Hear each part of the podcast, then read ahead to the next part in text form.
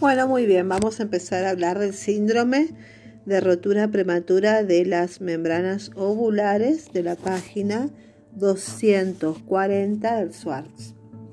Definición.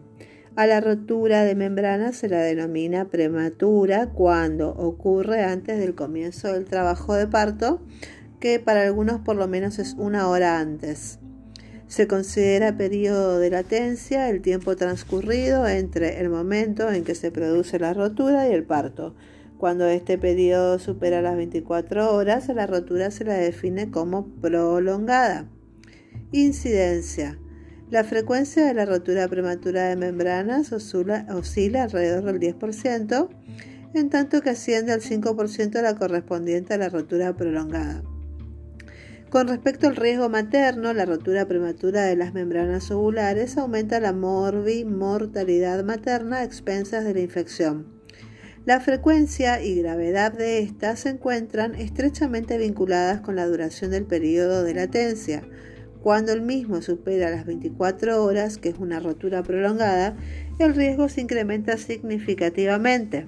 También se ha observado un aumento en la incidencia de desprendimiento placentario, que es abruptio placentae, en madres con rotura prematura de membrana se encontró un riesgo tres veces mayor de abruptio ante, abruptio antes de rotura prematura de membranas. El riesgo feto neonatal. La rotura prematura de las membranas ovulares eleva la mortalidad perinatal. Este riesgo, que en la rotura prolongada es aún más alto, depende fundamentalmente de 1. La inmadurez, 2 de la infección, 3 de los accidentes del parto. Con respecto a la inmadurez, el principal factor determinante de la mortalidad neonatal es la inmadurez del recién nacido, que se exterioriza fundamentalmente por la enfermedad de membrana hialina.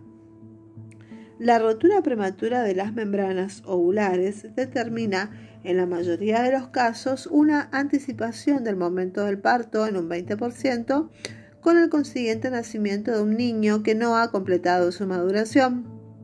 Esta anticipación produce también un incremento de la incidencia de presentaciones pelvianas cuya letalidad eh, per se es mayor que la de las cefálicas. En segundo lugar tenemos la infección.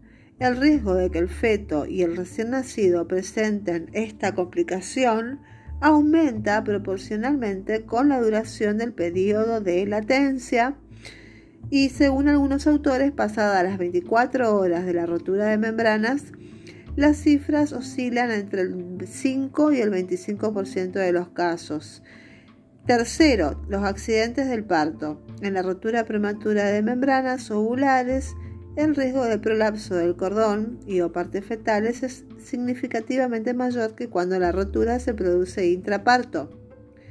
El momento en que se produce la rotura espontánea de las membranas ovulares es común observar que en condiciones maternas y fetales similares las membranas se pueden comportar en forma muy variable en cuanto al momento de su rotura espontánea, y esta puede ocurrir a cualquier edad gestacional sin que haya comenzado el trabajo de parto o en cualquier momento del mismo. Al término de la gestación, si el parto comienza con membranas íntegras y no se practica la amniotonía, el 75% de los casos llega a la dilatación completa con la bolsa de las aguas íntegras. Con respecto al estiramiento de las membranas, se sabe que A. La elasticidad de las membranas varía muy poco de un lugar a otro del saco ovular. B. El momento de la rotura es tan variable que indica que su resistencia al estiramiento varía mucho de un caso a otro. Todo esto hace pensar que en la mayoría de los casos la rotura prematura es el resultado de una debilidad inherente a las membranas por sí mismas, generalmente de causa desconocida. Con respecto a las membranas cervicales o dependientes, tenemos punto crítico de la rotura. La zona más débil de las membranas es la que se presenta sobre el orificio cervical interno, desde la mitad de la gestación a las membranas que están obturando esta zona, que es hasta un centímetro de diámetro, se las denomina membranas cervicales o membranas dependientes. A diferencia de las membranas que están adosadas a la decidua y se apoyan sobre la pared uterina, las cervicales se hallan en contacto con el moco y otros elementos del orificio interno. Las membranas cervicales están pobremente nutridas en comparación al resto. En la parte cercana al cervix, el endometrio y la decidua tienen menor desarrollo. A nivel del orificio cervical, las membranas se hallan solo en contacto con la decidua capsular.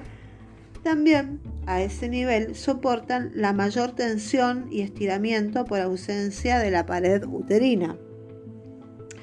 Estos hechos hacen que las membranas cervicales o dependientes presenten características fisiológicas de soporte nutricionales, de estructura celular, diferentes del resto. El punto más frecuente de la rotura, que es el punto crítico, es el de la zona que contacta con el orificio cervical. En el caso de la bolsa, que se presenta si ésta se ha formado se puede ver eh, retrospectivamente con técnicas de tensión que la rotura del corion y apnios en la mayoría de los casos se inició en esa zona. Bueno, ¿cuáles son los mecanismos de la rotura espontánea de las membranas? Se describen tres mecanismos fisiopatológicos bien diferenciados. El primero es por alteración de la estructura de las membranas cervicales, la rotura ocurre espontáneamente y antes de que se produzcan cambios importantes en la madurez, posición o dilatación del cuello uterino. El examen de las membranas en el lugar de la rotura muestra alteraciones degenerativas. El epitelio de células cuboideas se necrosa y se convierte en un anillo de tejido amorfo y las capas restantes se fusionan en un tejido reticular con desaparición de núcleos celulares. El segundo mecanismo es por deformación y estiramiento a nivel del orificio cervical. La rotura ocurre espontáneamente después de cambios funcionales del segmento cervix y eh, que es borramiento y comienzo de la dilatación acompañados eh, de contracciones uterinas. Ante la mínima dilatación del cervix, las membranas comienzan a deformarse en este punto por estar desprovistas del soporte que les ofrece la pared uterina. Según su resistencia, terminan rompiéndose en algún momento del preparto o del trabajo de parto. En las investigaciones in vitro demostraron que al término de la gestación y cuando la dilatación cervical es de 3 centímetros, el corion y el apneos juntos soportan una presión intraocular de hasta 300 milímetros de mercurio. En la mayoría, esto es importante recordar que en la mayoría de las roturas prematuras de las membranas antes de término, el apneos y el corion se rompen simultáneamente. Cuando la rotura ocurre al término, la capa esponjosa por gelatinización permite el deslizamiento del apnios sobre el corion. En un primer tiempo, al dilatarse el cuello, se rompería el corion inextensible por estar adherido a la decidua y en un segundo tiempo el apnios. Voy, estoy grabando un audio. Ay, gracias. Gracias. Que se te rompe. Muy bien. Para vos, ah, mecanismos de formación, ya te explico cómo se usa. Eh, en la, eso es para, eh, es para que no se vea. Esto eh, no, ocupa lugar, te lo pones así, para guardar plata. Mm. Te pones acá. No, pero no se nota. Sí. Así. Y guardar acá y te bajar la remera y entonces no te arrebatan. Bueno, entonces quedamos en que cuando la rotura ocurre al término, la capa esponjosa por gelatinización permite el deslizamiento del apnios sobre el corion y en un primer tiempo al dilatarse el cuello se rompería el corion inextensible por estar adherido a la decidua y en un segundo tiempo el apnios. Después tenemos tercero, el tercer mecanismo que es el mecanismo de formación y rotura de dos sacos ovulares.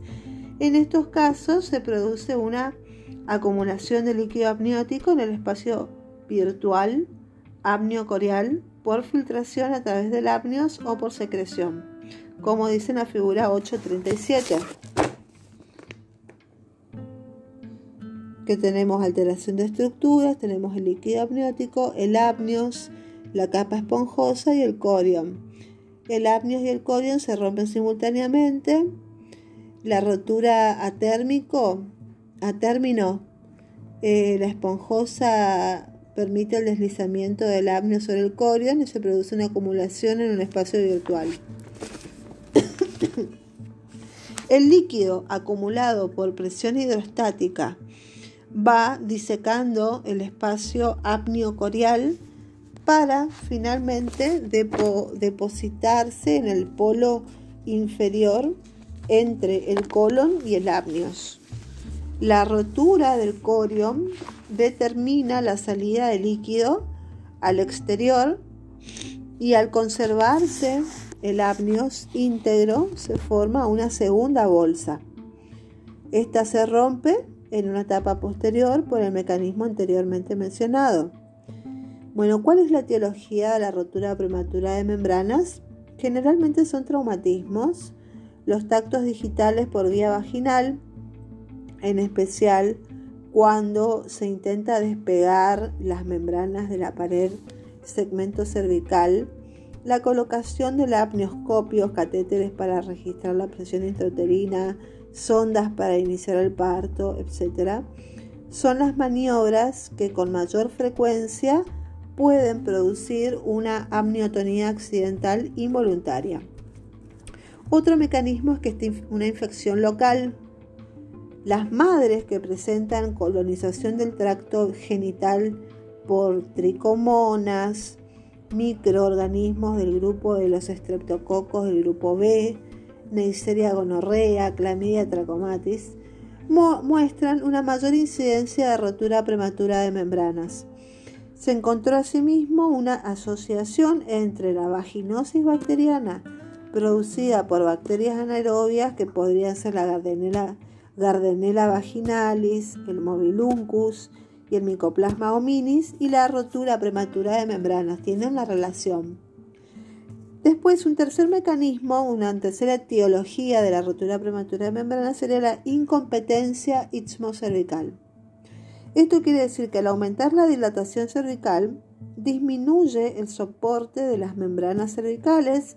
Esto hace que a una determinada dilatación se produzca una hernia del saco ovular en ese punto. Luego las membranas se pueden romper en ausencia de contracciones por estiramiento, por acción traumática, ya sea un coito, tacto o algún mecanismo físico, digamos, eh, eh, un poco impulsivo y violento, o una mayor exposición a gérmenes vaginales. Bueno, ¿cómo se hace el diagnóstico? El diagnóstico en la embarazada acude al centro de salud por lo general en forma espontánea, asustada, porque refiere a haber tenido una pérdida de líquido. El interrogatorio debe dirigirse en este caso a establecer con la mayor precisión posible el color del líquido, la cantidad de líquido y en especial a qué hora y qué día empezó la pérdida. El examen genital externo, sin entrar, eh, sin hacer tacto, se visualiza la zona vulvar y se puede ver fluir el líquido amniótico blanco, claro. A veces puede ser ligeramente opaco o color ambarino o teñido de meconio. El olor es característico semejante al del semen o a la lavandina. Después de, la semana 32 hasta la semana 35 de gestación se puede observar la vermix de origen fetal. Se tapón mucoso. Con esta evidencia el diagnóstico se confirma. Por ende, con un examen externo ya estamos con eh, lo que refiere el paciente y el examen de los genitales eh, por de forma externa sin invadir, se puede hacer un diagnóstico. Es una evidencia de confirmación y por ende se debe evitar cualquier acción, ya sea un espéculo, tacto, no hay que tocar porque puede contribuir a, la, a infectar esa cavidad ovular.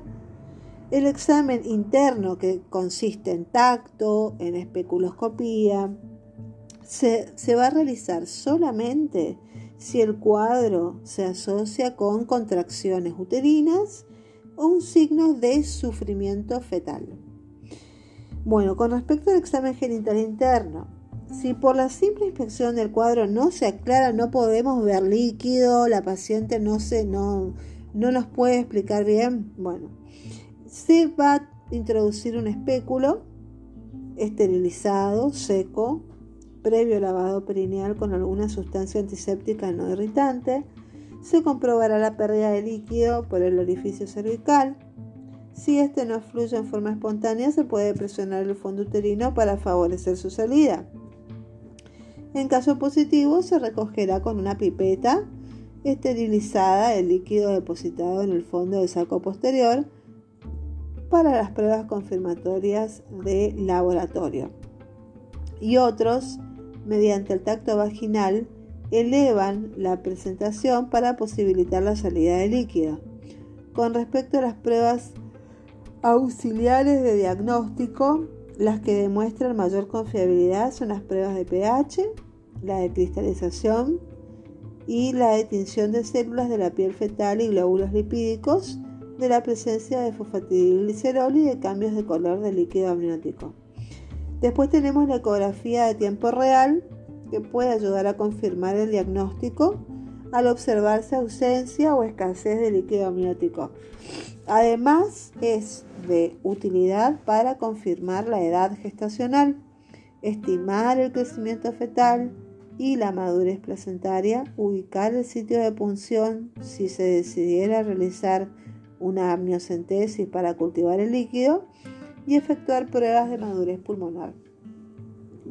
Con respecto al diagnóstico diferencial, se establecerá con la emisión involuntaria de orina, que puede ser orina, puede ser flujo vaginal abundante, puede ser rotura alta de las membranas que está en discusión, puede ser que el saco ovular doble o bolsa amniocorial. ¿Y cuál va a ser la conducta obstétrica que se toma? Bueno, la conducta eh, dependerá de la sospecha o presencia de infección, temperatura, pulso, taquicardia, Desarrollo también va a depender del desarrollo y de la madurez fetal, en especial del pulmón. Vamos a ver en qué edad gestacional está ese embarazo. En la, última, en el desarrollo fetal, y sobre todo si el, bebé tiene madurez eh, pulmonar, em, puede predecirse por el análisis del líquido amniótico y en la rotura prematura de las membranas a veces es difícil la obtención de líquido amniótico por amniocentesis. Por otra parte, esta maniobra es muy riesgosa porque se contamina, es irritable, irrita el, el, músculo uterino, lesiona al feto. En estos casos, la rotura prematura de membrana, lo ideal es tener el líquido amniótico por vía vaginal la colocación de un espéculo, la introducción de pipeta hasta el fondo del saco vaginal, no porque contamina, eh, hay una contaminación y pues se puede armar una sepsis. Entonces, la técnica apropiada es obtener una muestra de líquido amniótico mediante un apósito estéril de gasa en la vulva. En el líquido obtenido se investiga la presencia de fatiglicerol, el pH, y no se altera por el contacto con secreciones vaginales, sangre o orina. Para descartar el proveniente de bacterias que pueden contaminar el líquido amniótico, se, puede, se debe centrifugar el líquido obtenido a 2000 revoluciones por minuto y tomar el sobrenadante. Muy bien.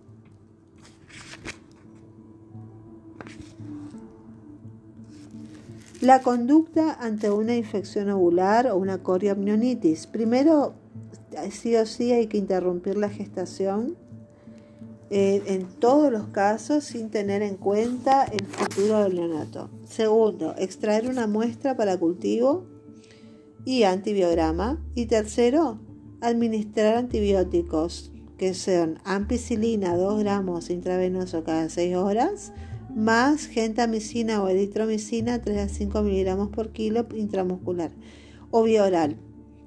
Si la evolución clínica es satisfactoria, con el antibiótico inicial se continúa, aunque no sea el indicado, y cuando no hay signos clínicos de infección ovular y se presume que hay inmadurez fetal, en especial el pulmonar, se deberá brindar un medio y cuidados aceptables de asepsia y antisepsia.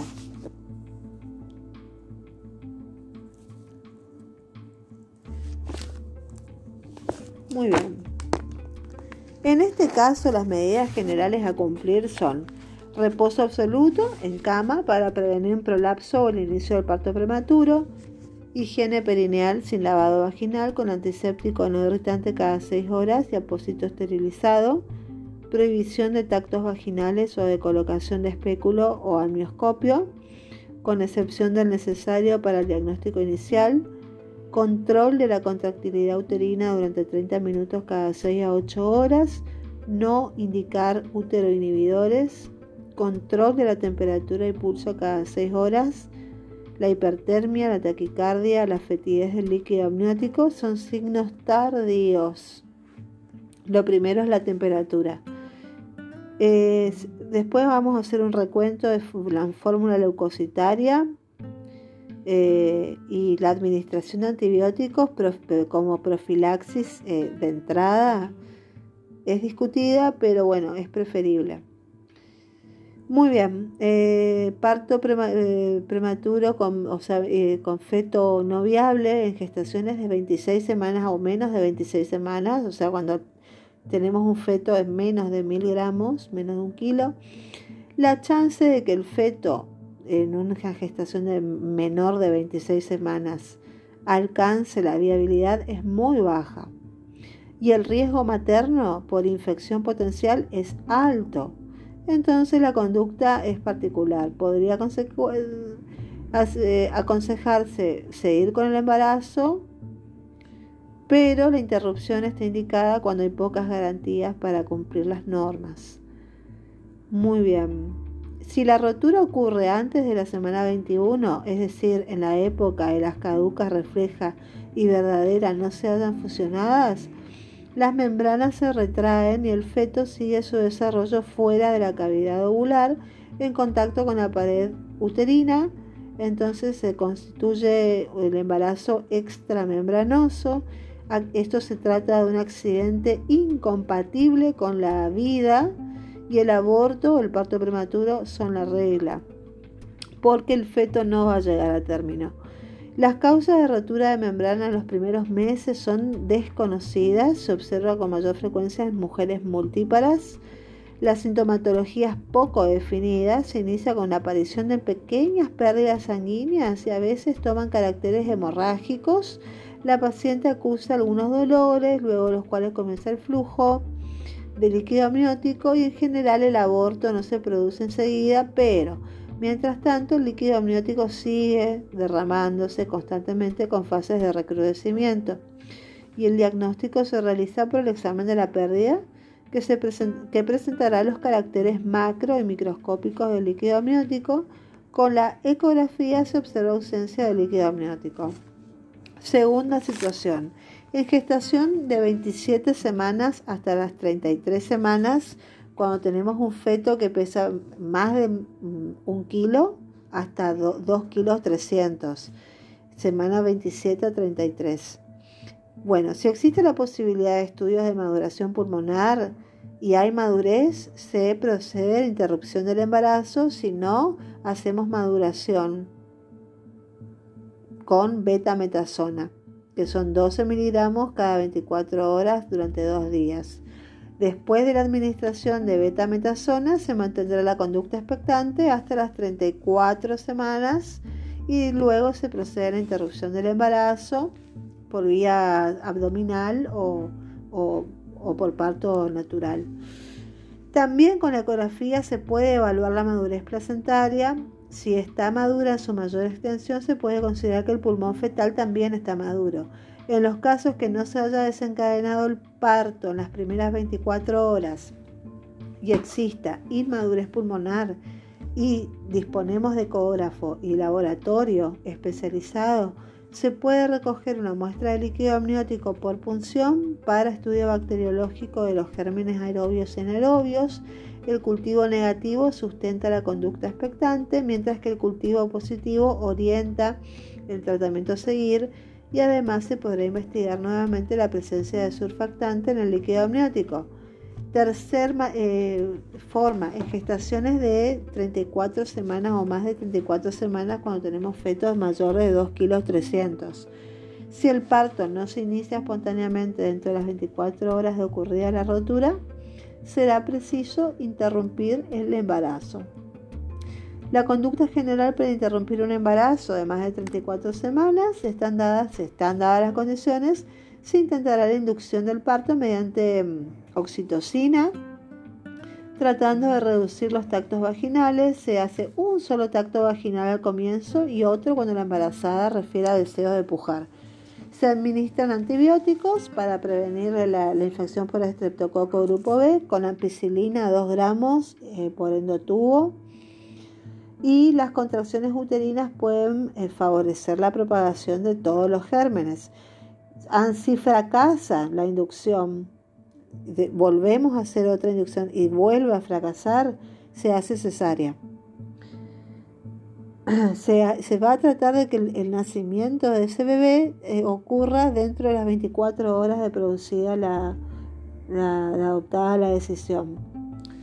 Muy bien y la conducta frente al puerperio en estas pacientes, en ausencia, si no tuvo infección, no llegó a tener una coriamnionitis, se hace control de cada 12 horas de temperatura, pulso, cómo involuciona el útero, los loquios y mantener los antibióticos siempre durante el parto, cuatro días más durante el puerperio y administrar oxitóxicos.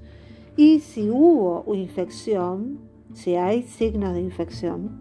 En estos casos hay que aumentar la frecuencia de los controles de 12 horas a 6 horas, temperatura, pulsos, loquios, todo, y continuar con los antibióticos hasta tener un cultivo, un hemocultivo y un antibiograma eh, que estén acordes para darla de alta. Muy bien, y esto es todo con la rotura prematura de membranas, ya sabemos cómo se procede y cuál es el riesgo mayor que es eh, sobre todo la infección. Hay que controlar que no esté infectado y proceder a, madurar el feto en caso de que se pueda o interrumpir la gestación directamente en caso de que haya riesgo materno. Muy bien, muchísimas gracias. Nos escuchamos. Chau, chau.